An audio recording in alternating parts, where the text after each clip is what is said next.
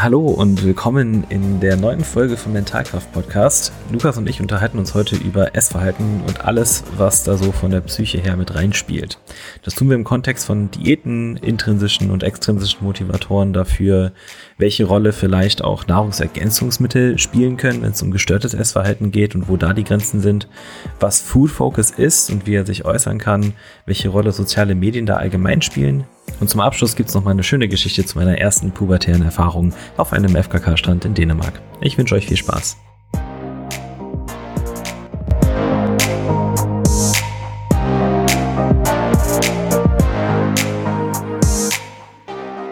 Hallo und herzlich willkommen zur mittlerweile siebten Folge unseres Podcasts Mentalkraft. Mein Kollege Paul Schlüter von Fundamentalkraft und ich von Systemische Gesundheit. Mein Name ist Lukas.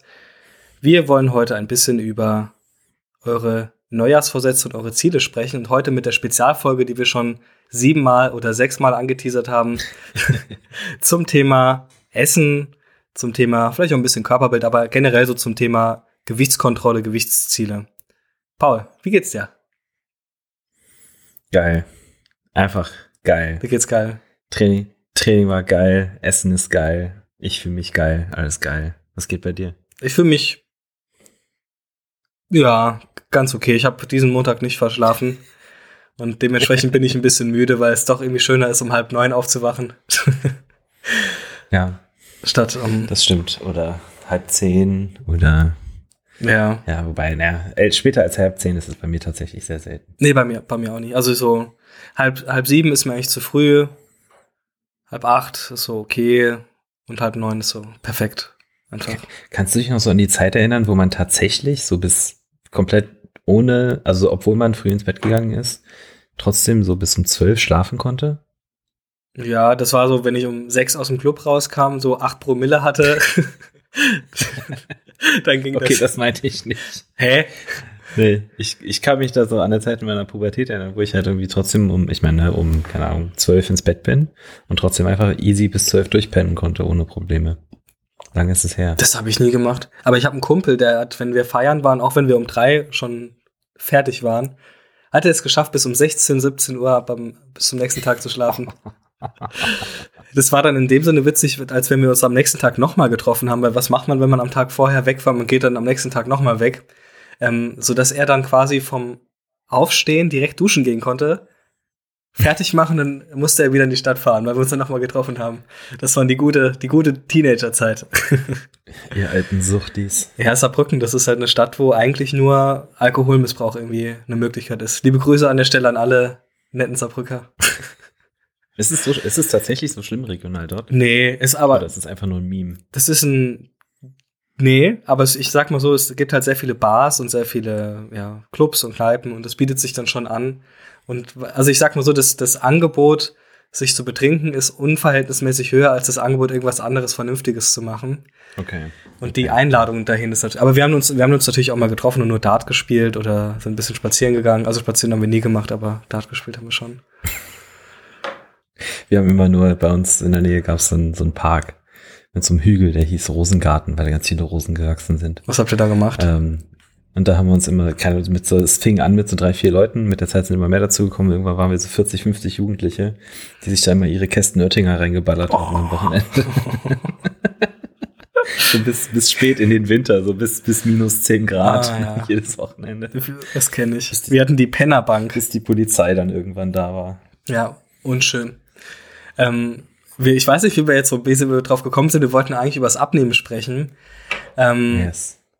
Ich vermute mal, ein erster Schritt beim, wenn man abnehmen möchte, ist wahrscheinlich den Alkohol wegzulassen.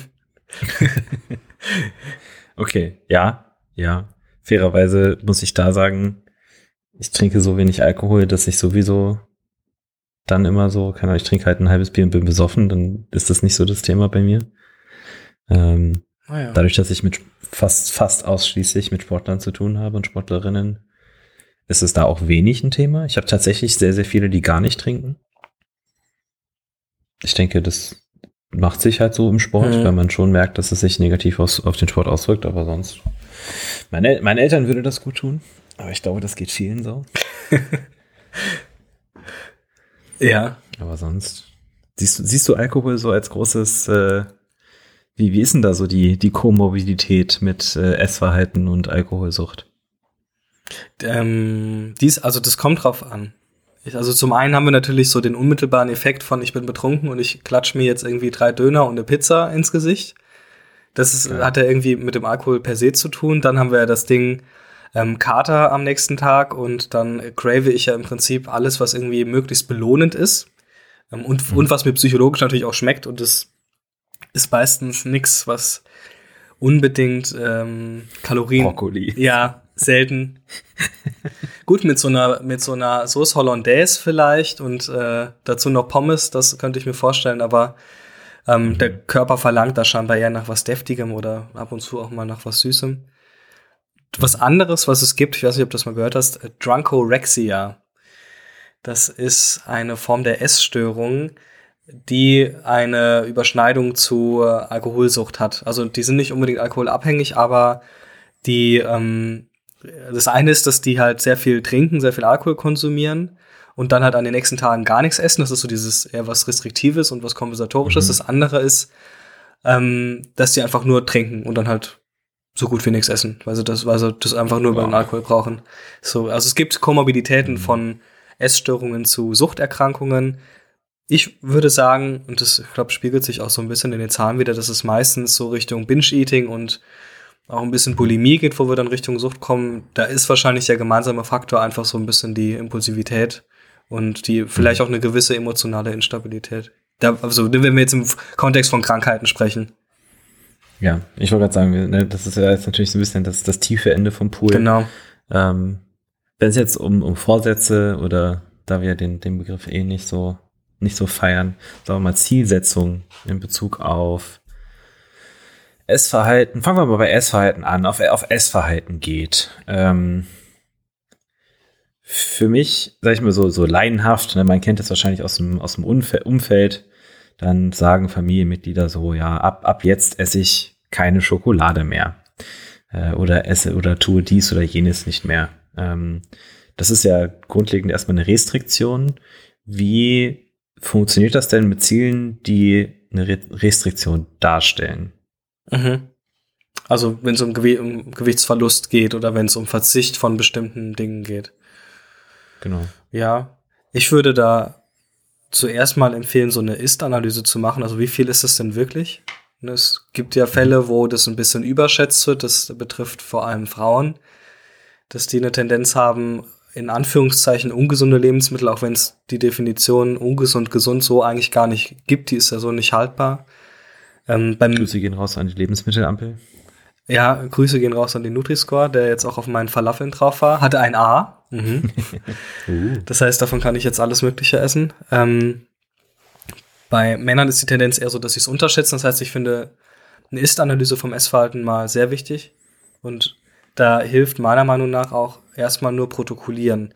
Das heißt jetzt nicht, dass ich keine Diät machen kann, ohne, also ich kann auch Diäten ohne ein Protokoll zu führen, aber wenn ich mich wirklich frage, mhm. wenn ich sage, okay, ich möchte das und das reduzieren, würde ich empfehlen, das schon auch mal ähm, aufzuschreiben und auch mal so ein bisschen zu gucken, wie viel weniger soll es denn wirklich sein, weil wenn ich mir es natürlich ganz verbiete, dann habe ich so den rosa Elefanten-Modus und dann denke ich mhm. ganz oft dran und ähm, viele sagen, also ich habe als Fitnesstrainer auch oft das äh, Feedback bekommen, weil ja auch Leute fragen äh, mit Ernährung, ähm, dass denen gut getan hat, wenn sie Dinge ganz rausgelassen haben und auch für eine bestimmte Zeit.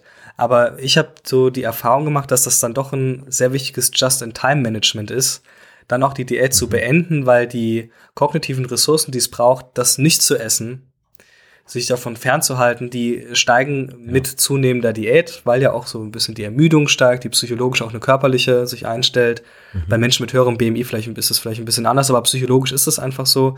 Und da ist natürlich die Gefahr, dass ich dann in sowas wie einen Binge rutsche ne, in einen Essanfall mhm. oder in einen Überkonsum. Und dass ich so ja auch, wenn ich das vorher hatte, so den Bezug äh, zu dem Lebensmittel verliere. Also bevor ich mir quasi von Instagram einreden lasse, dass Lebensmittel X ungesund ist, sollte ich da vielleicht, ja, vielleicht sogar bevor ich die Diät mache, den Instagram-Account löschen. Könnte auch eine, uh, eine Möglichkeit sein. Immer wieder diese guten Thesen. Aber wie finden dann die Leute unseren tollen Podcast, Lukas? Ja. Nein. äh, ähm, lieber, mir, mir wäre es lieber, wenn die Leute Instagram löschen, als wenn sie unseren Podcast hören, um ehrlich zu sein. So, ich glaube, so manchen Menschen würde das mehr, würde da ein größeres Plus drüber stehen am Ende der Rechnung. Ja. Äh, wenn man das in der Reihenfolge macht. Wie würdest du so Instagram und äh, Diätverhalten bewerten? Also macht es Sinn, ähm, während einer Diät vielleicht sich von Instagram fernzuhalten oder könnte das sogar hilfreich sein, weil man ja da die ganzen tollen Körper sieht und das ja einen so motiviert, wie ja alle immer sagen. Ja, die. Äh das war jetzt aber eine sehr geladene Frage, Herr Maha. Wo ist der Systemiker heute hin? Was hast du mit ihm gemacht? Der schläft. Ähm, ja, ich meine, ne, du hast, du hast es angedeutet. Ich glaube, für die, für die meisten. Ähm, es ist natürlich auch immer so, ein, so, ein, so eine Sache der, der Gruppe derjenigen, mit, denen man, mit denen man sich da beschäftigt. Ne, wenn man sich jetzt so die Followerschaft von großen Supplement-Firmen anschaut, dann spiegelt sich da ja auch schon sehr viel Verhalten wieder. Ähm, nicht nur bei den Mitgliedern, sondern auch bei den Leuten, die, das, die die Produkte selber bewerben, das gesundheitlich fraglich ist. In sehr, sehr vielen Fällen. Ähm, es gibt wenige, die das auch so kommunizieren, die halt bewusst sagen so, hey, das, was ich hier abziehe, das kann nur ich, weil gegebenenfalls auch noch anderer Substanzkonsum damit im Hintergrund steht, über den öffentlich nicht gesprochen wird. Das ist, denke ich, was man, was man da nicht vergessen darf, gerade in der Fitnessszene sind äh, Steroide und Anabolika oder allgemein Performance Enhancing Drugs ein sehr, sehr großes Thema, auch was Gewichtsmanagement angeht. Ähm, und wie wir wissen, eine Social Comparison Theory, also so diese, diese sozialen Vergleiche, die man tätigt, wenn man sich mit Menschen vergleicht, die in etwas besser sind als sich, als, als sich selbst, das wäre dann also eine, eine Upward Comparison. Ist die Wahrscheinlichkeit her hoch, sehr, sehr hoch, dass das auf psychologischer Ebene erstmal negative Konsequenzen für mich hat. Ähm, das kann in selten, wie gesagt, das ist, das geht ja jetzt so sehr stark in, in Richtung Körperbild. Ähm, da habe ich ja viel zu auch geschrieben, meine Masterarbeit. Sicherlich nicht so viel wie du in deiner angefangenen Doktorarbeit, aber ich kann dir trotzdem mal ein bisschen was vorliefern. Ähm, die, also das, was ich so gefunden habe in der Forschung, war, dass grundlegend alle Vergleiche, die man mit Leuten macht, die besser sind als man selbst, wahrgenommen zumindest, das ist ja auch immer die Wahrnehmung, die da die wichtige Rolle spielt, ist die Wahrscheinlichkeit sehr hoch, dass es negative Konsequenzen für die Psyche hat. Das einzige Ausnahmebeispiel, was ich gefunden hatte, war eben dieses mit im akademischen Kontext. Da hatten sie eine Langzeitstudie mit Schulkindern gemacht, die sich am Anfang des Schuljahres einen Klassenkameraden nehmen sollten, ähm, der oder die besser war als man selbst und dann die, also oder nee, allgemein einen Klassenkameraden nehmen sollte, mit dem man sich vergleicht. Und bei den Kindern, die einen Partner oder Partnerin hatten, der oder die besser war akademisch, hat das äh, zu erhöhter Motivation und besseren akademischen Outcomes geführt. Das war so das einzige Beispiel, was ich in dem Kontext gefunden mhm. habe, überhaupt, äh, was, wo es positive Wirkungen haben konnte. Ähm, auf der anderen Seite, auf der Kehrseite sind äh, negative Vergleiche, also Vergleiche mit Leuten, die schlechter in einer Sache sind als man selbst, wahrgenommen. Ähm, höchstens schützend davor, dass es irgend, dass solche Vergleiche negative Konsequenzen äh, für die eigene Psyche haben können. Und da, also wenn wir das ein bisschen runterbrechen, das kann Selbstwert sein, das kann Körperbild sein, das kann äh, direkt eine negative emotionale ähm, Komponente hervorrufen. Da gibt's auch Daten zu der Absicht, sich äh, plastischer Chirurgie unterziehen zu lassen und, und, und, und, und. Also die Evidenz ist da eigentlich sehr, sehr deutlich, dass im Schnitt soziale Medien negativ für die menschliche Psyche sind äh, was diese psychischen Faktoren angeht. Mhm.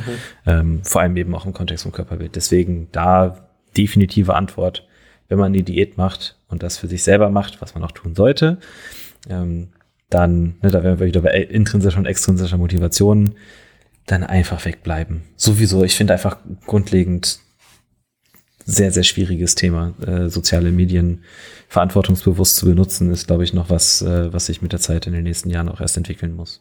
Ihr könnt ja unseren Accounts folgen, weil wir sind auf der einen Seite so hässlich, dass ihr euch eh da besser fühlt. auf der anderen Seite haben wir auch äh, ein bisschen Wissenscontent. Ähm, Eigenwerbung beiseite. Würde ich alles eigentlich genauso unterschreiben. Die Frage ist nämlich auch zum einen, ähm, wenn ich vielleicht sogar mit einer intrinsischen Motivation eine Diät anfange, ähm, kann ich mir aber auch, das hatten wir, glaube ich, in der letzten Folge oder in der vorletzten sogar ähm, angesprochen, ja auch diesen intrinsischen Effekt korrumpieren, indem ich mich jetzt anfange, mit irgendwelchen Ferrari-fahrenden äh, Fitness-YouTubern zu vergleichen. Ja. Weil die ja natürlich, ähm, die leben davon, das heißt, das ist deren Beruf. Ähm, die haben andere finanzielle Ressourcen, ist ja auch nochmal ein Thema. Kann ich mir diese ganzen Dinge, die es leichter machen und Steroide sind dann nur ein Teil von leisten, ne, auch das Essen, ja. weil ne, je weniger Geld ich habe, desto ekelhafter wird's dann auch teilweise, je nach Zielsetzung. Mhm. Besonders diese die High-Protein-Geschichten, Harzer Käse ist vielleicht nicht so geil wie Tatar, aber wenn ich mir das halt, also ich esse auch lieber Harzer Käse, aber aus anderen Gründen, aber wenn ich es mir halt nicht leisten kann, dann kann ich das auch noch so gucken und dann korrumpiere ich mir das, weil ich es mir einfach schwer mache. Ähm, das wäre jetzt noch so ein bisschen die, die Idee auf der anderen Seite, wenn das eher extrinsisch motiviert ist, weil mir jemand sagt, wir machen jetzt die, ne, auch, haben wir auch mal gesagt, die zehnte Abnehm-Challenge für diesen Monat, dann sollte ich mich auch fragen, brauche ich das überhaupt? Ne? Auch mit der Frage, wozu und auch für wen. Ich finde es auch nicht illegitim ja. zu sagen, ich mache das, um vielleicht bei Frauen besser anzukommen oder bei Männern, aber dann auch mal wirklich fragen, ist diesen, dieser kognitive Stress wert, weil ähm, es gibt schon eine Unterscheidung zwischen Diätverhalten und restriktivem Essverhalten. Das sind nun mal schon zwei Paar Schuhe. Diätverhalten ist, wenn ich quasi eine Diät halte, das kann ich zu jedem Zeitpunkt machen. Restriktives Essverhalten ist etwas zeitlich überdauerndes, das auch wiederum mit eher, ja, sagen wir mal, ungesünderen psychologischen Outcomes zusammenhängt, mit kognitivem Stress. Mhm. Mit, auch mit Körperbildstress im Zweifel, ne? weil irgendwoher kommt's ja. Es ist ja eben auch durch eine bestimmte Kultur mit determiniert. Und da würde ich also ich habe sonst immer so ein bisschen das Problem, wenn Menschen so ein halbwegs normales Essverhalten haben, da irgendwie einzugreifen, weil ich so das Gefühl habe, das ist so ein Biotop, das möchte ich gar nicht stören. Weil ja. das zu stören ist sehr easy. Ne? Ein Tag Fitness-YouTube und du kannst danach eigentlich äh, schon dein, dein Essverhalten über Bord werfen. ähm, so überspitzt ausgedrückt, aber das halt ja. zu entstören, wie die Systemiker sagen, oder da noch mal auf ein harmonisierenderes Level zurückzuführen, ist super schwer. Und das ist auch fast nicht, bei vielen ja gar nicht mehr so möglich, sondern das ist dann eher so ein, ein Kompromiss. Deshalb bin ich da eher so ein mhm. bisschen vorsichtiger und, und würde eher sagen, muss jetzt diese Diät wirklich sein, weil wenn wir uns die Zahlen angucken, ist es schon so, dass auch, ähm, ich glaube, acht Prozent der Diäten in einer Essstörung münden können. Ne, wir haben ja auch hier die Unterscheidung Diätverhalten, das ist erstmal was Normales, dann haben wir das restriktive Essverhalten, das ist jetzt eher so ein ein Trade, also so ein was zeitlich Stabiles. Interessanterweise müssen restriktive Esser auch gar nicht unbedingt weniger essen. Die zügeln sich halt im mhm. Essverhalten. Das kann ja auch, die sagen dann, nee, ich will dann doch nichts, neigen aber vielleicht mehr zu Binge-Eatings oder dass sie sich das dann doch irgendwie noch reinholen, das Underreporten oder sonst irgendwas. Dann hätten wir das gestörte Essverhalten. Das wäre ja dann, ähm, wenn es schon so, ne, wenn ich dann mal einen Essanfall habe oder wenn ich mal abführe oder wenn ich mhm. mal wirklich in, in ungesunden BMI-Bereich gehe, wo es aber noch keine Essstörung ist. Und die Essstörung, das sind eben die klinischen, ähm, die klinischen Essstörungen nach Diagnosekriterien. Und das sind dann immerhin 8%. Insofern würde ich da eh ganz kritisch die Frage stellen, ob jetzt diese Diät sein muss. Und wieder, mhm. damit auch, damit uns da keiner falsch versteht, eine Diät führt nicht zu einer Essstörung. Nur, ob sie jetzt unbedingt sein muss, besonders wenn sie extrinsisch motiviert ist, würde ich in Zweifel ziehen. Denn Studien zeigen auch, je mehr Quellen ich habe, aus denen ich meinen Selbstwert ziehe, desto unbedeutender wird dieses Essensthema auch. Mhm. Ja, ähm, wo wir gerade von diesen, diesen Quellen ähm, vom Selbstwert äh, reden, das ist mal ganz cool. Das mache ich oft auch vor allem mit, also oft am zu Beginn zur sportpsychologischen Beratung, vor allem auch mit, mit jüngeren SportlerInnen. Äh, ich lasse immer so eine so ein Gebäude malen. Ich mache ich mal, mal ein Dach und ein Fundament und das Dach ist so der, der Selbstwert oder das Glück, nenne ich das einfach auch oft. Also das, das Glück der Person, dann lasse ich Säulen zeichnen und bezeichnen. Was ist denn, ne, wie, wie dick sind die Säulen, wie viele gibt es, was sind die unterschiedlichen Dinge, was würde denn jetzt passieren, wenn Säule XY einbricht, ne, oft der Sport. Das ist vor allem so im, im Bereich von äh, ähm, sowohl Leistungseinbrüchen, als auch Verletzungen, als auch Sportabbruch zum Beispiel, auch wenn das im, im Raum steht, immer mal ein interessantes Thema. Ähm, wo ich gerne nochmal eingreifen würde oder na nachhaken würde, ist, also ich, ich habe mir so ein paar ne Nachfragen notiert. Hm. Jetzt hast du so ein bisschen schon differenziert zwischen Diätverhalten, restriktivem Verhalten und gestörtem Essverhalten. Wie kann ein Laie denn da die Unterschiede differenzieren. Also woher weiß ich jetzt, wenn ich jetzt eine Diät machen würde, ab welchem Punkt muss ich mir quasi, sage ich mal, Sorgen machen, dass irgendwas nicht so ist, wie es vielleicht sein sollte. Und kann ich das überhaupt alleine wahrnehmen? Also als Systemiker würde ich sagen, dass es immer sehr schön ist, an andere zu fragen, wie die das sehen würden. Ähm, Weil es ja letztlich auch eine individuelle Geschichte ist. Also ich finde das nicht verkehrt, Vertraute, die vielleicht auch von meiner Diät wissen, ne? wir haben ja gesagt, Ziele nicht unbedingt an die große Glocke hängen, ähm, aber ja. trotzdem vielleicht Vertraute einbinden, dass die auch einfach wissen, ne? vielleicht jetzt nicht dauernd Mayonnaise kaufen gehen ähm, oder warum jetzt plötzlich zuckerfreie Cola im Kühlschrank steht oder sowas ähm, die vielleicht schon auch mal fragen. Das ist zwar nur ein Gefühl von denen, aber auch das Gefühl hat, das gibt ja auch ein Signal so von, wenn die sagen, ja, das ist jetzt gestört, meinen die eigentlich, ey, ich mache mir wahrscheinlich Sorgen, wenn ich denen wichtig bin. Wenn es Arschlöcher sind, dann dann sind die wahrscheinlich selbst übergewichtig und wollen abnehmen und äh, gönnen nicht. Aber im Zweifel ne, äh, hat das dann schon was, auf was man Wert legen kann. Ähm, mh, mm, ansonsten ich finde es auch nicht so einfach zu differenzieren. Ich würde aber sagen, dass man das restriktive Essverhalten als Trade gesehen daran erkennt, dass es über die meiste Zeit im Jahr, ich sage jetzt einfach mal Jahr, mhm. ähm, ein Thema ist. Also wenn ich eine Person habe, die kennen wir alle, die gefühlt immer eine Diät macht, die immer sagt, ich mache gerade Diät mhm. oder ich mache bald Diät oder nee, ich kann jetzt nicht, weil ich mach, mhm. bin, bin, mach Diät.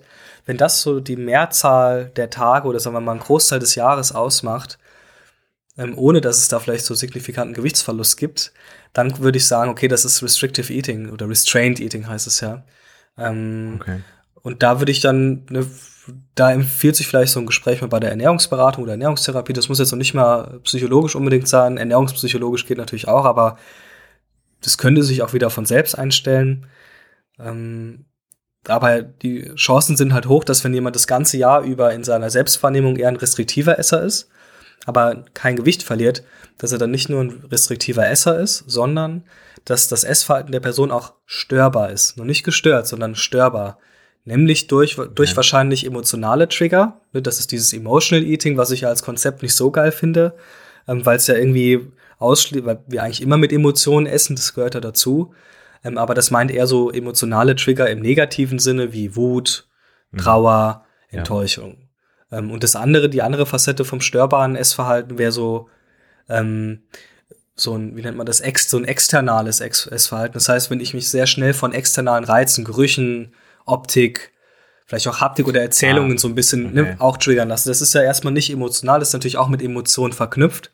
Deshalb Emotional Eating ist so ein bisschen hm, kein guter Begriff, aber daran wird es unterscheiden. Das ist dann, das, wenn das zusammen, also das störbare Essverhalten, diese zwei Komponenten, emotional und ne, external, wenn das zusammenkommt mit restriktiv, dann habe ich meistens eine Person, die das ganze Jahr über so Diät macht, aber daran scheitert, weil sie einfach durch verschiedene Reize auf einer Wahrnehmungs- und auf einer, sagen wir mal, ähm, emotional evaluativen, also einer emotionalen und bewertenden Ebene dadurch getriggert wird und dann eben doch zum Überessen neigt.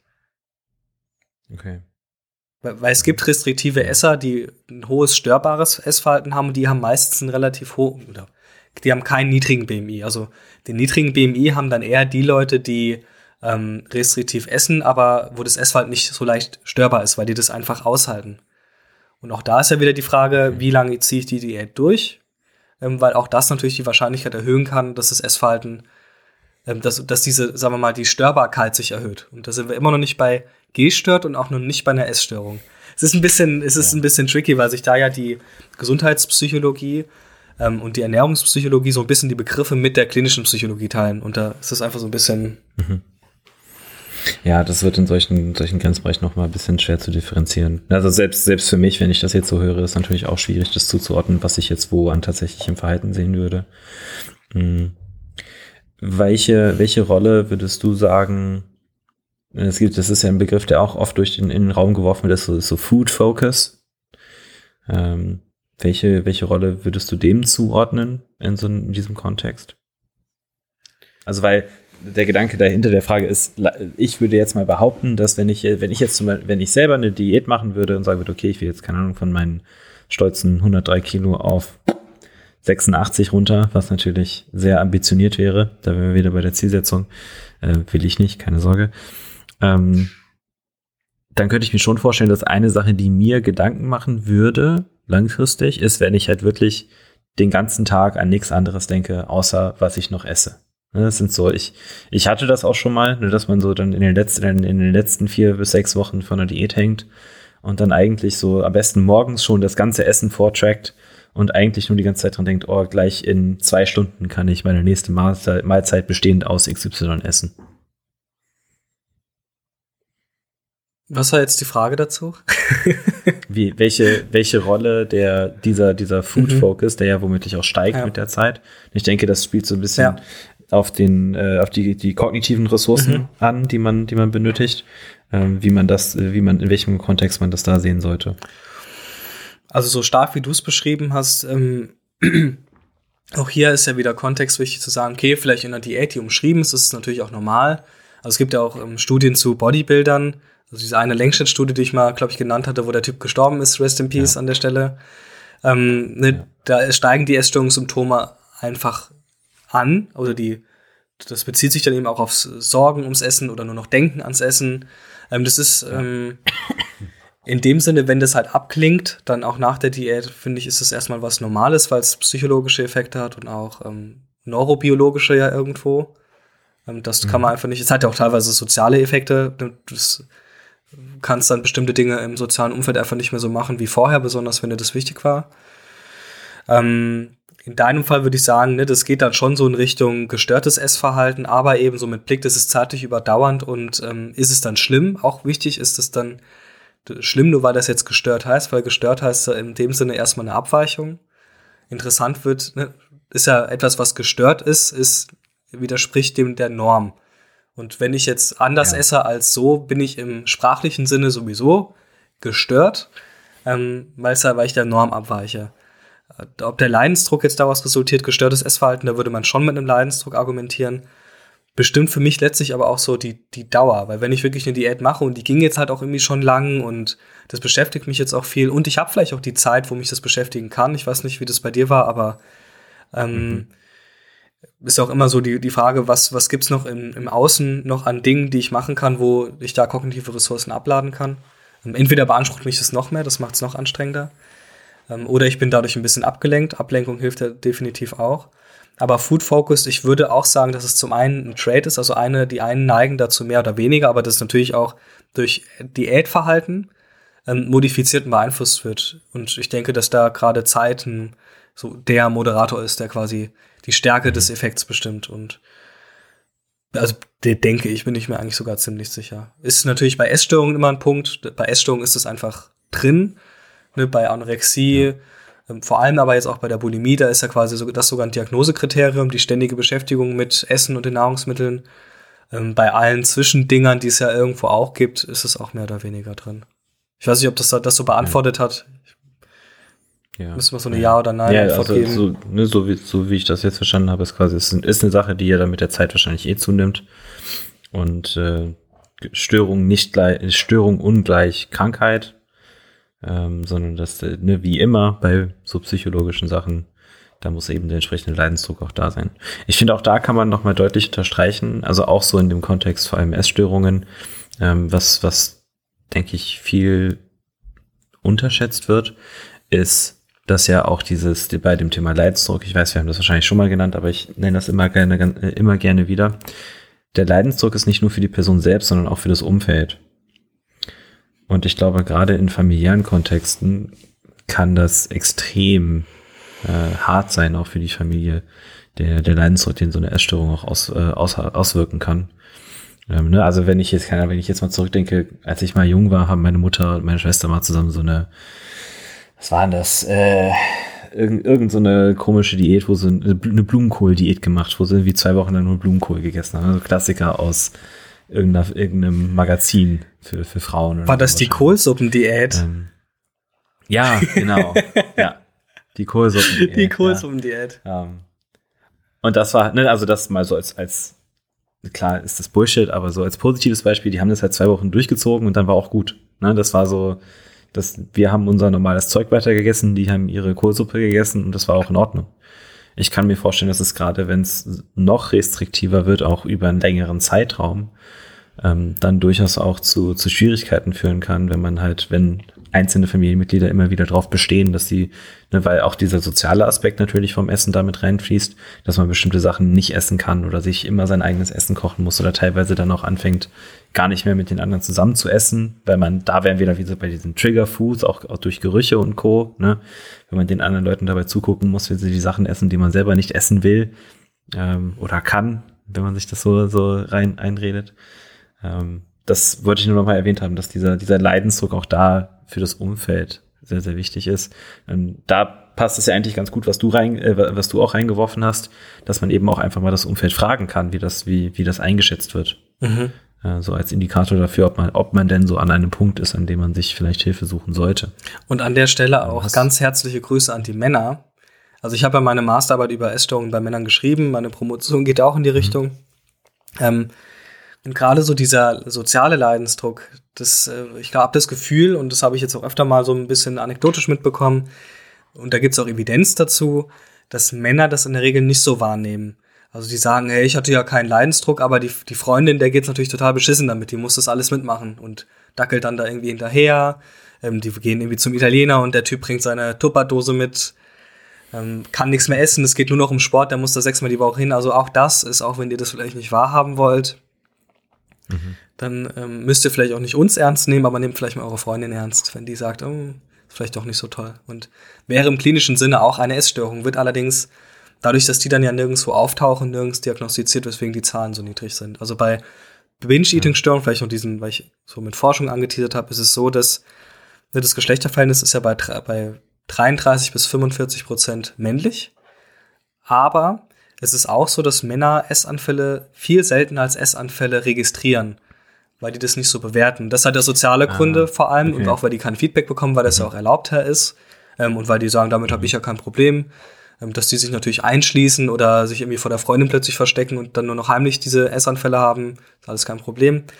Ähm, deshalb würde ich sogar sagen, dass die Binge-Eating-Störung eher eine von Männern dominierte ist, wenn man diese Dunkelziffer noch rausrechnen würde.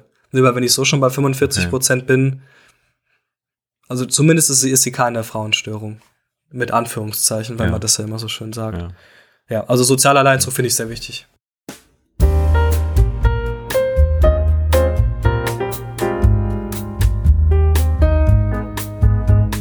In dieser kurzen Sendepause eine wichtige Meldung. Sowohl Lukas als auch meine Wenigkeit, Paul, werden euch sehr, sehr dankbar, wenn ihr den Podcast einfach mal screenshotten und eure Story packen könnt, wenn er euch gefällt natürlich. Verlinkt uns drauf, damit wir das reposten können und damit wir noch mehr Leute damit erreichen können. Weil ich finde wirklich, also jetzt mal ohne meine Werbestimme, ganz Herz zu Herz gesagt, ich finde der Inhalt von dem Podcast ist wirklich sehr viel wert und kann oder hat das Potenzial, sehr vielen Menschen auch zu helfen. Äh, vor allem, wenn es so darum geht, die ersten Schritte in Richtung Hilfesuche ähm, zu gehen. Und es würde mich sehr doll freuen, wenn wir das hinbekommen, dass da möglichst viele Leute zu hören bekommen. Vielen, vielen Dank und viel Spaß bei dem Rest der Folge.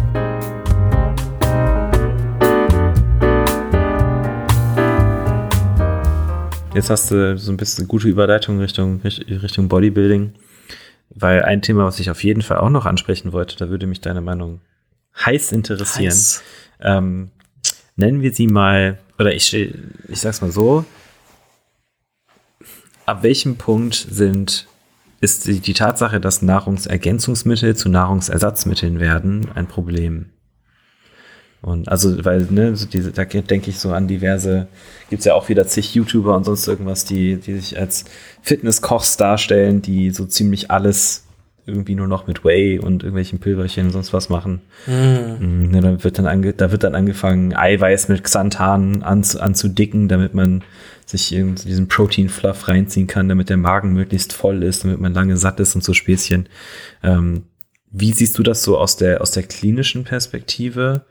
Ähm, ist das was, was man zeitweise durchaus machen kann?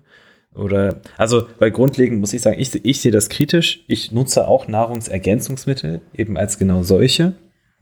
Ähm, ne, so wenn ich halt merke, okay, ich habe jetzt meine, keine, meine, meine Makros noch nicht getroffen und noch nicht genug Eiweiß heute, dann mache ich mir vielleicht noch einen kleinen Shake oder so. Ähm, aber versuche trotzdem immer alles über Normales, in Anführungszeichen, auch da wieder die Frage, was ist normal, was nicht, Essen zu decken. Ähm, Und ich mache mir immer so ein bisschen Sorgen, wenn ich das als, als, als Coach bei meinen AthletInnen mitbekomme, dass sehr, sehr viel substituiert wird und ganz viele eigentlich normale Lebensmittel durch Ergänzungsmittel ersetzt werden. Ähm, wo siehst du da so die Grenze und wie könnte man das vielleicht als in meiner Rolle als Coach angehen? Also ich würde sagen, wenn ich halt irgendwie kein Astronaut bin, dann würde ich mich halt nicht von so viel Nahrungsergänzungsmitteln ernähren, weil es ja irgendwie ähm, nur aus Tuben und aus Eimern.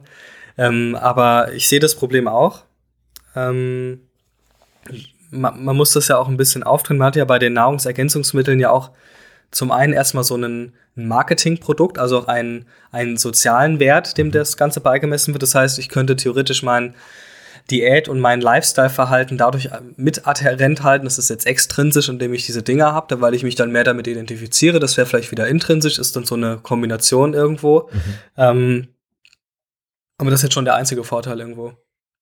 Alles andere macht für mich also diese, diese, sag ich mal, diese Inulin-Atombomben, die quasi auf Menschen mit mutmaßlicher Essstörung geworfen werden, das ist natürlich alles andere als zuträglich. Und auch da, wie du sagst, es sind Nahrungsergänzungsmittel. Und hier auch wieder mein Appell, ne, auch so ein bisschen den Social Media Konsum zu hinterfragen, weil ich will es jetzt den InfluencerInnen nicht vorwerfen, dass die ihre Ernährung daraus aufbauen, weil die kriegen das ja kostenlos. Und im Gegenteil, die verdienen ja noch Geld damit. Ja. Ne? Also wenn ich und ja. ich vermute, also ich glaube denen auch, dass denen das schmeckt. Also es gibt so zwei, drei Filme, wo ich jetzt, wo ich sag so, Alter, äh, das wird dir niemals schmecken, hör auf zu lügen. Aber ich glaube, Namen können wir keine nennen, weil wir sonst abgemahnt werden. Ähm, das das glaube ich dann einfach nicht. Aber ich kann mir bei einigen schon vorstellen, das schmeckt denen. Und wenn ich dadurch Geld verdiene, schmeckt es auch noch mal besser. Ist auch noch mal ein psychologischer Effekt bei den InfluencerInnen selbst.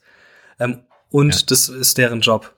Und die haben es verfügbar. Also da, die, die würde ich auch so lassen. Ich würde dann sagen, wenn ihr das machen wollt, dann macht's. Aber dann ist die Frage, ob ich der Otto Normalverbraucher, der kein Influencer ist, der dafür kein Geld bekommt, sondern das für sehr teuer Geld sind ja teilweise echt sehr große Margen, wenn ich mir so den Rohstoffpreis anschaue oder so drüber mutmaße, was mhm. der wohl kostet.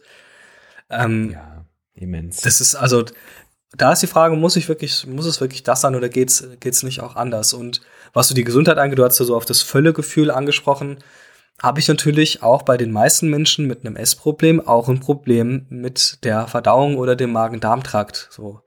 Äh, also in der Zuspitzung würde ich, wird man, nennt man das dann Essstörung und Reizdarm.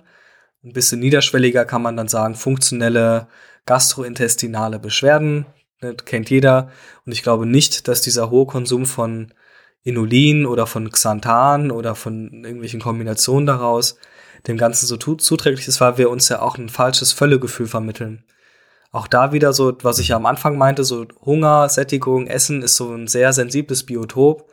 Und wenn ich da eingreife, dann, wenn ich es mal intuitiv konnte, ist es schwierig, da noch mal reinzukommen. Nicht unmöglich, aber schwierig. Und ähm, ja. ja. ja. Ähm, da kann ich, da kann ich auch eine, eine eigene Anekdote ja. reinwerfen. Ähm, ich hatte einen, einen Zwerchfellriss, der operiert werden musste. Und als Teil der OP wird ja der, also so quasi das, der Magen und die Speiseröhre werden runtergezogen, wieder unter das Zwerchfell. Das war bei mir in den Brustkorb gerutscht. Und dann wird oh. das, das Zwerchfell zugetackert und der, das oberste Drittel vom Magen wird quasi um das untere Ende der Speiseröhre gewickelt und damit so ein Netz befestigt. Ähm, und damit das, wenn das Zwerchfell wieder aufreißt, der Magen nicht wieder hochrutscht. Ähm, Folge dessen sind A, dass der, der Magen auch kleiner ist zu Beginn ein Drittel und später, also mir wurde damals gesagt, er weitet sich wieder mhm. auf, weitet sich wieder aus, aber wahrscheinlich nicht auf ganze Größe. Ähm, und B, auch, dass ich mich bis heute nicht wirklich gut übergeben kann. Ähm, das ist immer ganz besonders interessant, wenn ich Migräneanfälle habe und da auch Übelkeit bekomme und eigentlich am liebsten reiern würde, aber halt absolut gar nichts rauskommt und es einfach nur höllisch weht. Ach, krass. Ähm, so oder so konnte ich natürlich auch nach der OP erstmal, dadurch, dass die Speiseröhre konstant auf Spannung war, nichts Normales essen. Ähm, ich konnte so von Brot war, an Brot war nicht zu denken. Ich glaube, ich habe mich die guten sechs Wochen nach, also ich war nach der OP noch fünf Tage im Krankenhaus oder eine Woche oder so. Und die sechs Wochen danach habe ich mich quasi nur von Joghurt und Co. ernährt. Also nur so halb so breiige, flüssige Nahrung in den meisten Fällen. Und habe durch dieses ganze Prozedere mein Hunger- und Sättigungsgefühl verloren. Also ich, ich bin bis heute extrem gut darin, Hunger auszuhalten. Das ist, dass ich manchmal den gar überhaupt nicht merke, dass ich dann teilweise da sitze und dann erst merke, dass ich eigentlich wieder was essen sollte, weil ich anfange zu zittern. Also ich habe so dieses natürliche Hungergefühl, was ich davor hatte, musste ich komplett neu lernen. Also ich muss mich, muss mich wirklich relativ stringent daran halten, regelmäßig zu essen. Und das ist fucking hart, so manchmal an manchen Tagen, gerade wenn ich unterwegs bin. Ähm, keine Ahnung, jetzt, wenn ich auf einer Tagung bin oder wenn ich irgendwie mit Freunden in der Stadt unterwegs bin oder so, da esse ich halt auch mal irgendwie sieben Stunden nichts und merke nicht, dass ich Hunger habe, weil ich, weil einfach dieses physiologische Gefühl auch fehlt. Mhm. Ähm, und da ist mir, als du das gerade so beschrieben hast, ist mir, weil der, so habe ich darüber noch gar nicht äh, äh, drüber nachgedacht, dass das natürlich auch was ist, was bei so einem Essverhalten eine große Rolle spielen kann. Mhm. Ähm, ne, wenn man dann quasi über dieses falsche, Fü falsche Füllegefühl äh, auch da, sag ich mal, seinem, seinem Körper Signale sendet, die ja eigentlich so gar nicht äh, den Tatsachen entsprechen, sage ich ja. mal. Ähm, na, auf der anderen Seite, wo ich, wo ich auch gerade dran gedacht habe, ist so, ist so Kaugummi kauen, ne? das, was ja dann auch wieder Produktion von Magensäure zum Beispiel an, anreizt. Am besten dann noch irgendwie Leute, die äh, Nikotin-Kaugummis kauen, um ihren, um ihren äh, Hunger loszuwerden und so Späßchen. Mhm. Das gibt's in der Bodybuilding Prep auch ganz gerne mal. Ja, ich ähm. meine, da ist das ja, da ist das ja dann, ne, ist es in Anführungszeichen der Sport, es ist sozusagen auch mhm. umschrieben. Es ist natürlich trotzdem risikobehaftet und es ist nicht nur so, dass die, die Umwelt auch das Risiko zu erkranken erhöht, sondern dass auch Menschen, die ein höheres Risiko haben, sich den Sport aussuchen. Also das ist ja erstmal genau, von ja. der die Umwelt und die Umwelt, die ich mir mache und in die ich auch reingehe. Also das, das muss man dann auch mal auch ganz klar dazu sagen. Ähm, trotzdem ist es, finde ich, in dem Kontext würde ich da halt auch eher noch ein Auge zudrücken und würde sagen, ja, das ist halt jetzt das Bodybuilding, wenn du das unbedingt willst und so, dann Ne, wenn ich es aber einfach so mache, weil ich sage, ich will jetzt irgendwie für die FIBO shredded aussehen, oder, oder noch besser, ja. noch besser, Leute fahren nicht mal zur FIBO, aber machen dann eine FIBO-Diät. Das ist, das ist so wie, ich mache, also, ja. wenn ich nicht zum Ballermann fahre, dann brauche ich auch keine Ballermann-Partys in meinem Zimmer zu feiern. Also, da, wozu soll ich einen Eimer Sangria saufen, wenn ich nicht auf Mallorca bin?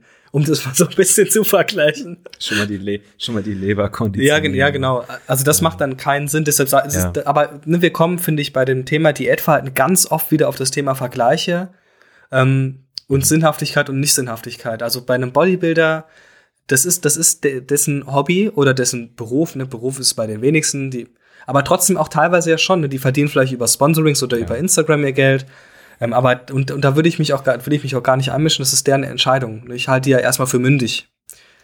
Aber wenn ich demnach einfach und das für den Alltag genauso mache, und das weitere Problem, das sehe ich jetzt eher so, ist jetzt ist eine sportliche, sportliche Mutmaßung, kannst du mir vielleicht mal sagen, wie du das siehst, dass viele Menschen mhm. gerade im Hobby und also so im ambitionierten Hobbybereich, nicht im Leistungsbereich, dass die dazu tendieren, ähm, schon auch eher wie so ein Leistungsathlet oder äh, anders, wie so ein Profi zu essen, also wie so ein Bodybuilder, aber die trainieren nicht so, sondern die trainieren eher noch ähm, ent entweder zu viel in eine falsche Richtung, was genauso schlecht ist wie zu wenig, ähm, mhm. oder sie, den, da fehlt es ein bisschen an Adherenz. Also da bin ich auch immer so ein bisschen am, frage ich mich, warum, dass so viele, so viele so die Ernährung so perfektionieren wollen, aber den Sport dann nicht und dann im Sport sich aber nichts sagen lassen wollen, sondern im Sport dann so ihrs machen. Das verstehe ich irgendwie. Ich weiß nicht, wie du das siehst. Ich glaube, das ist halt, ähm, das geht zurück zu diesem finanziellen Aspekt, den du, also zumindest macht es so für mich Sinn. Ähm, ich denke, das geht so zu diesem finanziellen Aspekt, den du genannt hast, weil natürlich die meisten großen YouTuber und Co verdienen ihr Hauptgeld nicht über Trainingspläne, die sie verkaufen. Trainingspläne gibt es en masse kostenfrei im Internet, die auch vernünftig mhm. sind, die man einfach so machen kann. Die verdienen ihre Kohle, indem sie Supplements verkaufen. Das heißt natürlich Sprüche wie Ernährung ist, sind 90 Prozent äh, und Co. sind da an der Tagesordnung. Das vermittelt natürlich auch ein gewisses Bild. Wenn ich jetzt jemand bin, der absolut keine Ahnung von diesem Thema hat und anfange mich damit zu beschäftigen und immer wieder von diesen großen Größen, denen ich nacheifere, von denen ich immer noch nicht weiß, dass sie auf Stoff sind, ähm, die ganze Zeit gesagt bekomme, dass, dass Ernährung ja super, super, super wichtig ist und das A und O, dann mache ich mir, also mache ich mir natürlich darüber auch viel mehr Gedanken. Wäre so, das wäre so meine, meine Idee mhm. dazu, mein, mein Gedanke dazu. Ja. Ähm, ich glaube auch da, dass, dass viele, also ich würde sogar auch sagen, dass es einfacher ist, sich in Anführungszeichen perfekt zu ernähren, als richtig hart zu trainieren. Weil so richtig hartes Training ist unangenehm. Das ist wirklich richtig unangenehm. Nicht nur beim Training, sondern auch danach. Du trainierst ja auch selber schon seit einer Zeit. Du weißt, wie es ist, wenn man so in der sechsten, in der fünften, sechsten Woche vom Block ist und sich eigentlich nur die jede Woche für Woche nur noch abknechtet und der ganze Körper eigentlich schon so ein bisschen echt so ein Bericht, gerade in der, in der Wettkampfvorbereitung hast du nicht gemacht, aber gerade in der Wettkampfvorbereitung sage ich das, da warne ich auch meine Athleten vor und sage, das wird unangenehm. Das ist aber auch okay. So gerade die, die zwei Wochen vor Wettkampf ist meistens immer die schlimmste Trainingswoche. Ähm, da weiß man ja auch, dass es dann wieder vorbei ist. Aber ich glaube, so dieses richtig harte Training kennen viele Leute nicht. Das ist auch meine Erfahrung bei meinen Athletinnen und Athleten, ähm, die vorher keinen Leistungssport gemacht haben, also die auch keinen Hochleistungssport gemacht haben, die kennen dieses Niveau von Anstrengung gar nicht. Ja. Das ist für die komplett fern. Ja, das stimmt. Und da ist es natürlich einfacher dann zu sagen, okay, dann esse ich halt jeden Tag meinen, keine Ahnung, meine 100 Gramm Whey mit Beeren und einem Keks. Das ist natürlich wieder, ne, wenn du restriktiv bist, bist du natürlich eher passiv. Ne? Da musst du eher verzichten als jetzt äh, geben, das ist schon klar. Genau. Mhm. Das wäre so mein, mein Gedanke dazu gewesen. Wobei ja auch die meisten Leistungssportler, die ich so kenne, die ernähren sich ja nicht so krass wie jetzt der Durchschnitts äh. Ja, das ist ja, das ist ja das Absurde eigentlich daran, ne? Wenn du mal, wenn man mal mit tatsächlichen, selbst Olympiasportlerinnen äh, Sportlerinnen quatscht, was die sich teilweise für Scheiße reinziehen. Immer die Powerade am Start und die, die, haben teilweise echt, also ne, es gibt natürlich schon auch da super viele äh, Bildungsangebote und auch die Trainer werden eigentlich in, in vielen Verbänden vernünftig ausgebildet. Ähm, aber ich meine, ich, ich kenne auch einige Leute, die so im Hochleistungssport aufgewachsen sind und die kriegen das auch einfach nicht also zumindest die, unsere Generation nicht, äh, die haben das einfach nicht vermittelt bekommen. Die haben vielleicht, wenn sie Glück haben, in ihren 10, 15 Jahren Leistungssportlerkarriere drei oder viermal einen Ernährungsberater für einen Tag da, der ein bisschen was macht. Und da musst du dann auch Glück haben und einen, einen haben, der tatsächlich auch evidenzbasiert arbeitet und nicht einen labert von, ja, äh, am Tag vom, vom ähm, Rennen gönnt euch ein Kilo Nudeln. ja. ja, alles, alles schon gehört. Ne? Das ist, und ähm, ich glaube, dass das, das, aber auch da, vielleicht sollte man sich das mal so als Beispiel nehmen. Nicht natürlich korrelativ ohne Ende, aber auch Leute, die sich nicht so perfekt ernähren, sind in der Lage, richtig krasse Leistungen zu bringen.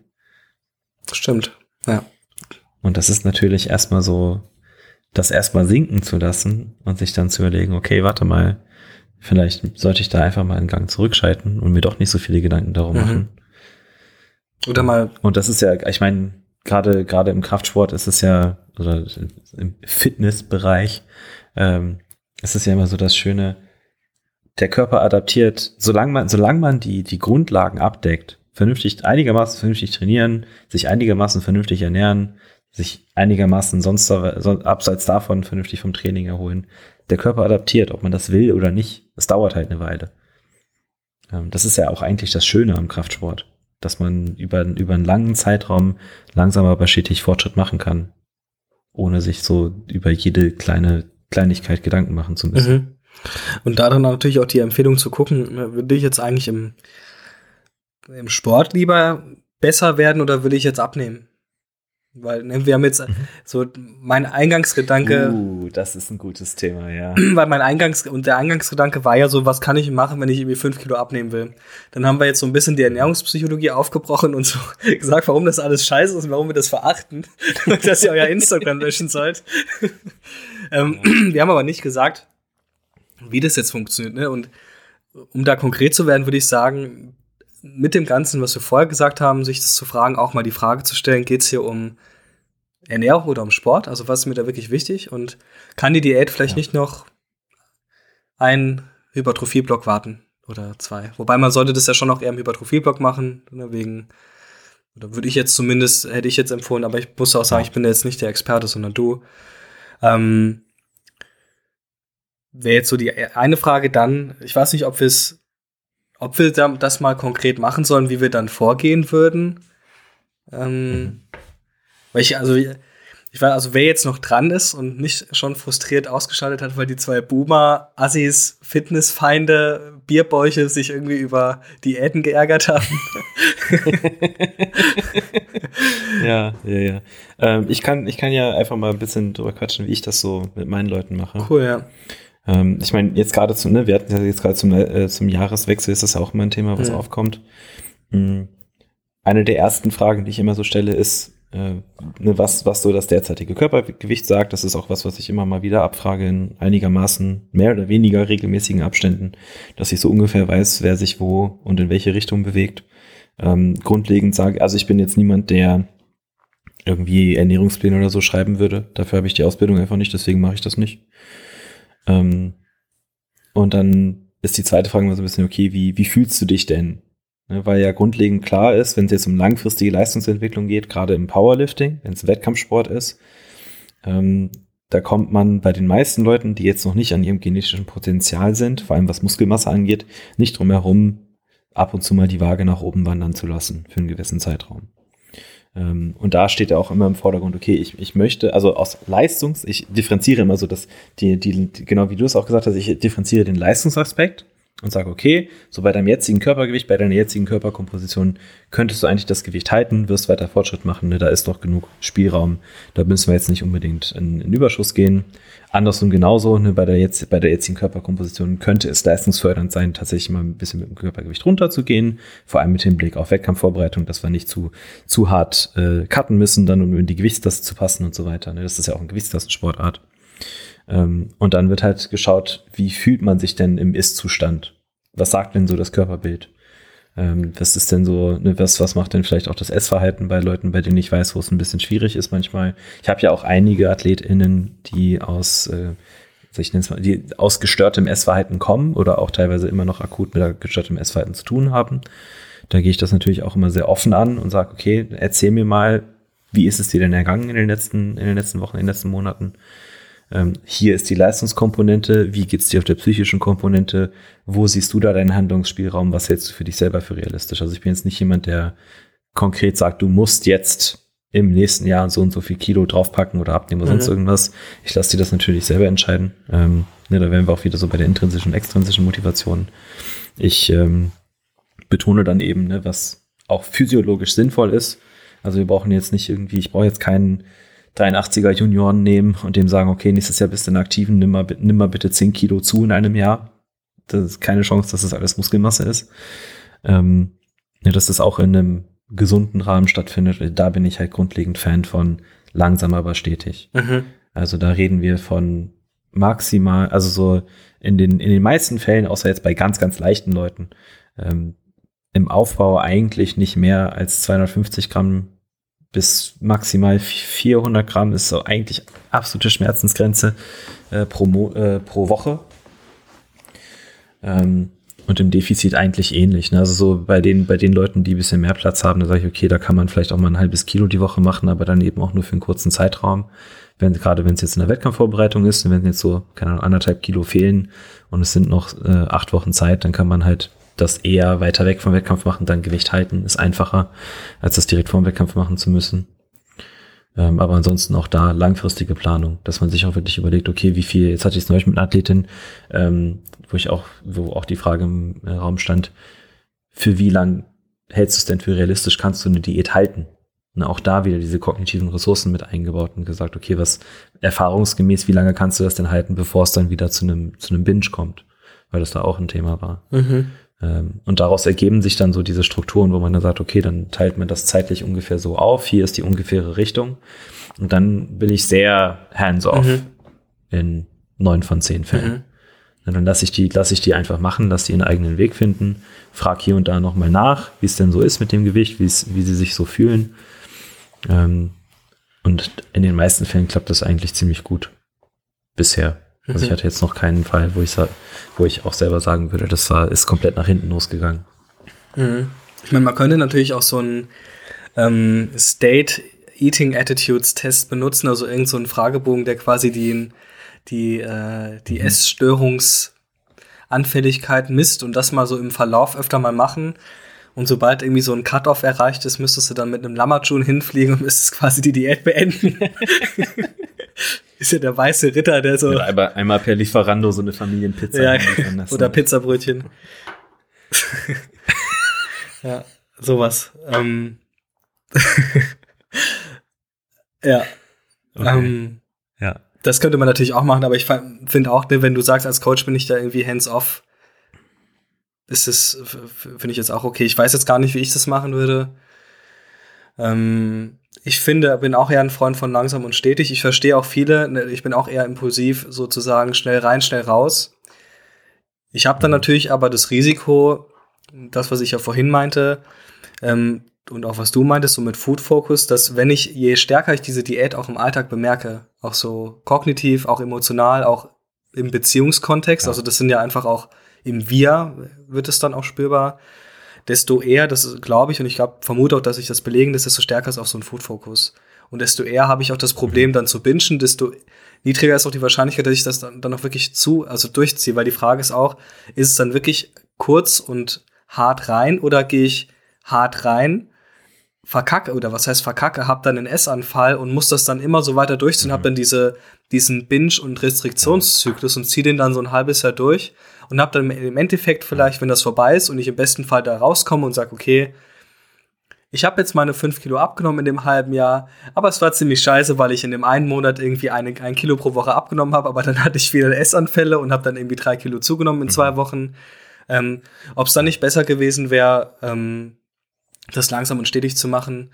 Ne, also man kann ja diskutieren, wenn ich es wenn ich's wenig merke, ist es dann, ob es dann nicht auch besser ist. Andere sagen, nee, das ähm, schränkt mir dann meinen, meinen Alltag zu sehr ein.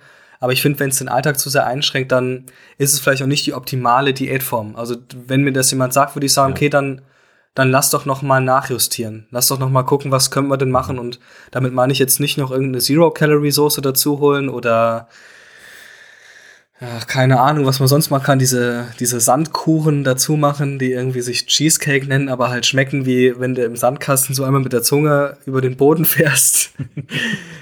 Oder ich habe ich jetzt auch gelernt, Wat Wattebällchen essen. Ist wohl, war wohl auch ein Watte, Ding. Das ist aber schon ganz ja. alt. Das machen die ähm, Menschen mit okay. Anorexie. Doch, doch, doch, die mit Anorexie haben das äh, oft gemacht. Also den musstest du erst aus, ähm, aus den Wohngruppen und aus den Zimmern hat man das auch. Also so, meinst du Wattepads mäßig? Die, die zu klein, ja. ja. Mhm. Klar, kann man, wenn es schmeckt, ähm. mit Light Ketchup und äh, bisschen Inulin. Wow. Nice. und dann bist du wenigstens satt. Ähm, ich ich glaube ich, ich glaub auch da, also wenn ich jetzt gerade noch mal so drüber nachdenke, ist es eigentlich immer so, dass die, die meisten, die ich coache als, als Trainer, die abnehmen wollen, machen das auch immer aus Körperbildaspekten. Ähm, also ich habe, ich glaube, einen, bei dem es halt wirklich so super äh, stringent einfach nach Leistung geht, der da auch affektiv überhaupt nicht drin lügt. Der einfach sagt so, ja, ich glaube, das, ich, ich glaube, glaube ich auch. Also, da habe ich habe ich ganz gutes Gefühl für. Ähm, der, der sagt halt so, ja, also wir haben jetzt, einen, er hat jetzt einen langsamen Aufbau gemacht, quasi, ich glaube, acht Monate oder so, hat super gut geklappt. Und dann meinte er so, ja, ne, so, so langsam kriegt er ein Bäuchlein. Er glaubt, er wird wahrscheinlich in den nächsten drei, vier Monaten dann irgendwann, wäre wär es vielleicht gut, dann mal wieder einen kleinen Cut zu machen, damit die Körperkomposition nicht ins Negative rutscht. Mhm. So. Und das ist dann so ein Punkt, wo ich dann sage, ja gut, das ist dann, ne, wenn, wenn man sich darauf auch vorbereitet und weiß, dass das so lang, langfristig gedacht, wirklich langfristig gedacht, die Entscheidungen sind, mhm ähm, dann ist das auch vollkommen in Ordnung. In den, in den meisten anderen Fällen ist es halt eigentlich immer eine Körperbildsache. Ne? Das halt gesagt wird, okay, so langsam fühle ich mich super unwohl und im Alltag. Ne? Dann, also so die, die Aussagen, wo ich mir dann Sorgen mache, ähm, ist dann, wenn äh, Leute mir keine Videos schicken wollen aus ihrem Training, weil sie sich unwohl mhm. fühlen oder weil sie bestimmt, bestimmte Videos nicht schicken, aus bestimmten Winkeln nicht schicken wollen mhm. oder weil sie sagen, sie, sie mögen sich im Spiegel nicht mehr anschauen und so, und so Sachen. Ähm, das sind dann so die Signale, wo ich sage, okay, da ist, ähm, ist jetzt ein bisschen Gesprächsbedarf, dass man da erstmal drauf eingeht. Mhm. Ähm, ich glaube, bei dieser langfristigen Herangehensweise es ist halt immer so ein bisschen die Frage der Nachhaltigkeit, weil ich habe jetzt auch keinen Bock, dass ich jemanden, dass, dass jemand sagt, okay, ich will eine, eine Diät machen und vier Kilo abnehmen und dann nimmt er die vier Kilo ab und ist dann drei Wochen danach wieder bei plus drei Kilo. Und gerade das bei diesen, ne, also bei diesen, diesen Zyklen halt, ich glaube, diese, der Vorteil von diesem langfristigen Ansatz ist halt auch, also das sollte vielleicht auch immer im Kontext von so einer Diät, wenn es um langfristige, langfristiges Körperbildmanagement auch geht, immer die zumindest eine Überlegung sein zu sagen, okay, was kann ich denn langfristig auch allgemein an meinen Essgewohnheiten so ein bisschen an, an kleinen Stellschrauben ändern? Dass ich nicht einfach sage, das ist jetzt eine 15 oder 16-wöchige Restriktion mhm. von Kalorien, sondern das ist vielleicht auch einfach mal eine, ein kleines Experiment, dass man schauen kann, okay, was habe ich denn, wie habe ich mich denn so bisher ernährt und wie kann ich das vielleicht ein bisschen anpassen, ähm, dass, es ein bisschen, dass es besser zu meinen langfristigen Zielen auch passt. Sowohl leistungsbezogen als auch körperbildbezogen. Mhm. Ähm, das ist, denke ich, auch eine, ein Faktor, über den ich so diskret noch nicht nachgedacht mhm. habe. Also so, so kon konkret. Ich glaube, das könnte da auch nochmal richtig gut mit reinfließen. Ja. Was, was denkst du? Würde dazu? ich zustimmen. Und ich meine ja auch, wir haben ja auch in den Folgen davor mal so Verhaltensänderungen, dass das Zeit braucht. Mhm. Und es spricht dafür. Ne? Also die wenigsten, das, das gibt ja diese HSD oder PSMF. Das ist ja sozusagen, ja. Das, man, das wird ja propagiert als das Härteste, was die Wissenschaft quasi zulässt. Ähm, steht ja auch irgendwie vorne drin, das soll man nicht machen, wenn man eine Essstörung hat. Wer macht's natürlich? Also das ist so wie, wenn ich irgendwie Heroinspritzen rumliegen habe, das ist für jeden äh, stimmungsaufhellend, außer für Heroin-Junkies. Und die Junkies sitzen dann da in der Ecke und haben es halt im Arsch hängen. Ähm, ja.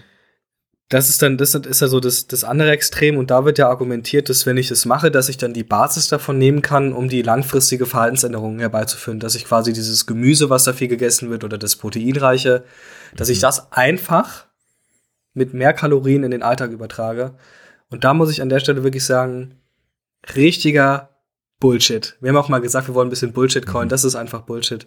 Ich glaube, dass es andersrum nämlich dann daraus doch eher ein Schuh wird, dass wenn ich das langsam und langfristig mache, dass dadurch eher eine Verhaltensänderung herbeigeführt wird. Weil ich so ja auch länger dranbleibe und nicht erst eine Crash-Diät mache. Und äh, auch wenn es eine evidenzbasierte Crash-Diät ist, es ist eine Crash-Diät und ich esse halt einfach super wenig und die meisten, Hand aufs Herz, die meisten halten sich nicht an die Trainingspläne, die da drin stehen. Die meisten äh, mogeln da auch irgendwie ein bisschen rum, machen diese, ähm, ne, was war's, Diet Breaks heißt es ja dann irgendwie sonntags, machen viele ja dann auch nicht, sagen, ach, wenn ich das da weglasse, dann kann ich ja noch ein bisschen mehr abnehmen.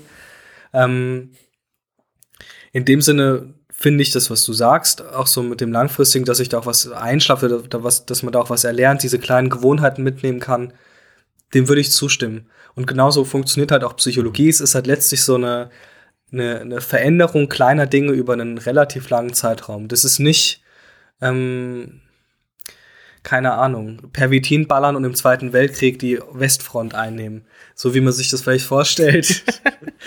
Sondern es ist halt wirklich, ja, halt langsam, ne? Und, ja. und das macht ja Psychologie aus. Ja. Und deshalb, deshalb ist ja auch die Sportpsychologie auch in, im Hochleistungssport so wirksam, weil es auch da immer um so ein paar Prozent geht. Und die, da, da, können wir ran, weil wir da uns da auch die Zeit nehmen können. Und so mhm. ist es letztlich im Kleinen, mhm. im Diätverhalten, finde ich, oder ne, in der Diät genauso. Und da würde ich es auch eher empfehlen, das so zu machen. Was jetzt nicht heißt, dass eine, eine, HSD immer scheiße ist, oder eine PSMF immer zu einer Essstörung führt oder das hart reingehen kurzzeitig immer zum Scheitern verurteilt ist. Es geht da für uns, ich glaube, das siehst du ähnlich, auch einfach so, wenn wir das beantworten, so ein bisschen um eine Risikoabwägung und dann reden wir auch wieder von Wahrscheinlichkeitsaussagen und wir beide halten das, glaube ich, für wahrscheinlicher zu sagen, lieber langsam und ein bisschen stetig, auch wenn das, ne, wenn das sowas ist, was eure Omas euch schon sagen. Macht's langsam, aber beständig. Ja, aber das ist, ne, die Oma hat da vielleicht auch einfach recht. Ja. Ich glaube, was man da auch mit einbeziehen kann, ist so dieses grundlegende Prinzip der, wie heißt es denn auf Deutsch, Homöostasis? Homöostase. Homöostase. Homöostase, Homöostase ja. ja. Ah, weiß ich auch nicht, ich hab doch nicht auf Deutsch ähm, Wobei doch, warte. Doch. ähm, ne, also, also ich, so Faustregel, je heftiger ich mich aus dieser Homöostase raushaue mit Verhaltensänderungen, ähm, und damit die entsprechende kognitive Dissonanz entsteht von meinen normalen Verhaltensweisen, ähm, desto aufwendiger wird das natürlich auch und desto geringer wird die Erfolgschance. Ich denke, das ist eine, eine relativ einfache Rechnung, die man da auch machen kann, dass man eben das auch als Anhaltspunkt sieht und sagt, okay, wenn ich jetzt eine sehr signifikante Veränderungen von meinem Essverhalten angehen möchte, dann muss ich auch damit rechnen, dass es ein größeres Risiko mit sich trägt, dass es nicht so gut funktioniert. Klar, ja. ne, das ist so, so Risk-Reward, muss man da halt immer ein bisschen abwägen. Ähm, die Frage ist dann für mich halt auch immer, die ich, die ich dann mir selber stelle und auch anderen stelle. Klar kann es sein, dass man jetzt, dass jetzt so eine Crash-Diät kurzfristig funktioniert. Aber die Frage ist ja jetzt in, dem, in den meisten Fällen nicht, wie leistungsfähig und mit was für einem Körperbild willst du hier in sechs Wochen rumhängen, sondern wie soll das Ende mhm. des Jahres und Ende nächsten Jahres aussehen. Mhm. Ähm, weil wir sind da physiologisch an unsere Körper gebunden. Die mögen keine super kurzfristigen, also so kurzfristige Anpassungen gibt es, äh, was das angeht, einfach im Körper nicht. Da muss man sich gedulden. Ähm, und ich habe oft das Gefühl, dass es eher dann so eine sehr emotional beladene Entscheidung mhm. ist, die, die ich dann selber, die ich als Coach dann auch erstmal so ein Stück mhm. bremsen mhm. muss. Was, was, was mir manchmal auch sehr, sehr schwer mhm. fällt. Und ne, auch an der Stelle ist es natürlich nicht prinzipiell falsch, ein bestimmtes Körperbild zu verfolgen. Auch da wieder, es birgt eine erhöhte ja. Wahrscheinlichkeit, in Dinge abzudriften, eben wenn die Vergleiche hoch sind. Wenn ich es besonders intensiv internalisiert habe, also wenn mir das wirklich sehr, sehr viel bedeutet, ich sehr viel Vergleiche anstelle, dass ich dadurch eine höhere Chance habe, in Verhaltensweisen zu gehen oder zu bleiben, die eher für meine psychische Gesundheit ungut sind. Das heißt nicht, dass es nicht, oder das heißt nicht, dass es falsch ist, ein Sixpack zu wollen oder als Frau einen dicken Hintern oder auch eine gute Figur. Das ist dann nicht erst per se nichts Falsches. Das, das mal nur an der, ja. noch so als Disclaimer, weil wir das ja jetzt auch sehr aus der anderen Richtung argumentiert haben, wofür es da sehr viele Gründe gibt. Auch das ist jetzt erstmal nichts Falsches, aber mhm ähm, so im Sinne von Wahrscheinlichkeitsaussagen würde ich da dann trotzdem auch ein bisschen, ähm, ein bisschen aufpassen. Und auch mal so, ja, so ein bisschen abwägen, ob das wirklich so. Ne, ich finde immer so die Frage, für wen mache ich es eigentlich? Das ist so was, wo ich mhm. die Erfahrung gemacht habe, dass es da ganz oft dann gar nicht so wichtig ist eigentlich. Ne, weil auch dem, dem, mhm. auch da wieder, wir haben ja da, ähm, wir müssen mal eine eigene Körperbildfolge machen, aber das Thema, ähm, ich möchte abnehmen, kommt nun mal vom Körperbild und viele haben ja auch so ein sehr unreales oder irre, wie heißt es, unrealistisches Körperbild, auch wegen Social Media. Wenn du die Leute mal ins Schwimmbad schickst, ne, das heißt aber, ich will ja, ne, entweder sie wollen sie für die Fibo fit sein mhm. oder fürs Schwimmbad.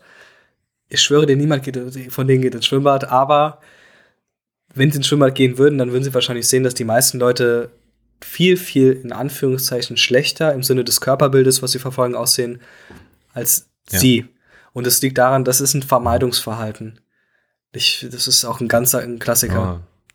Wir Psychologen hassen Vermeidungsverhalten. Wir lieben es, weil wir dadurch Geld verdienen, aber.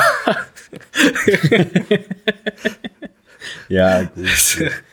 Ich glaube, ich, ich, ich, ich, zu, zu dem Punkt, das ist sowieso was, was ich äh, immer so ein bisschen im Kopf romantisiere. Ich glaube, huch, das war jetzt mein Laptop, der sich gleich verabschiedet. Bye bye. Ähm, ich glaube, ich, ich, ich fände es richtig toll, wenn so die heutige, ich nenne sie mal Instagram-Generation, mal wieder FKK feiern würde. Hm. Ich glaube, das würde sehr, sehr viel in diese Richtung relativieren. Äh, wenn man einfach mal auch lernt, dass es normal, dass das Körper auch tatsächlich anders normal sein können als wie man sich das immer so ja. vorstellt. Und du liegst dann so auf einer Liege am FKK-Strand mit der Sonne, mit einem Fernglas und denkst, ja, kommt, kommt, meine Schafe.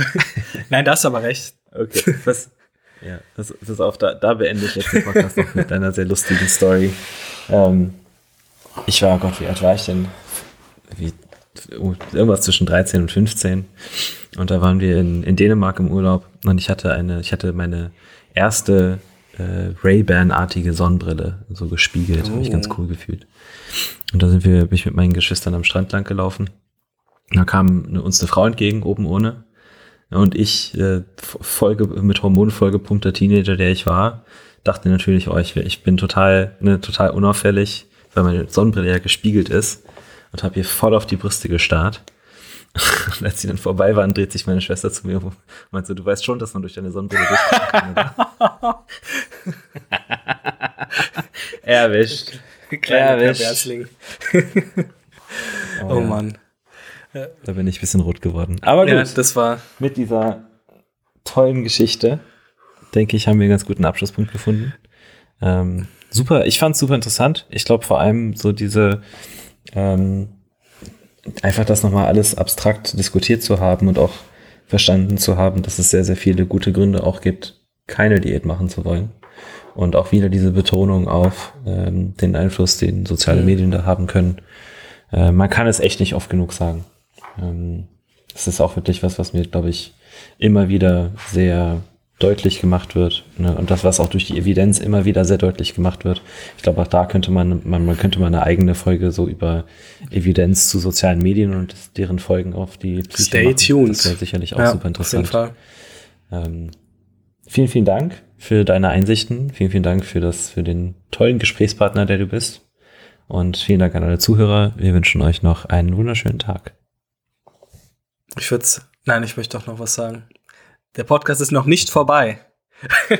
ähm, ich möchte mich auch bedanken, auch äh, weil du immer so ein netter und toller Gesprächspartner bist, auch mit sehr tollen Anekdoten.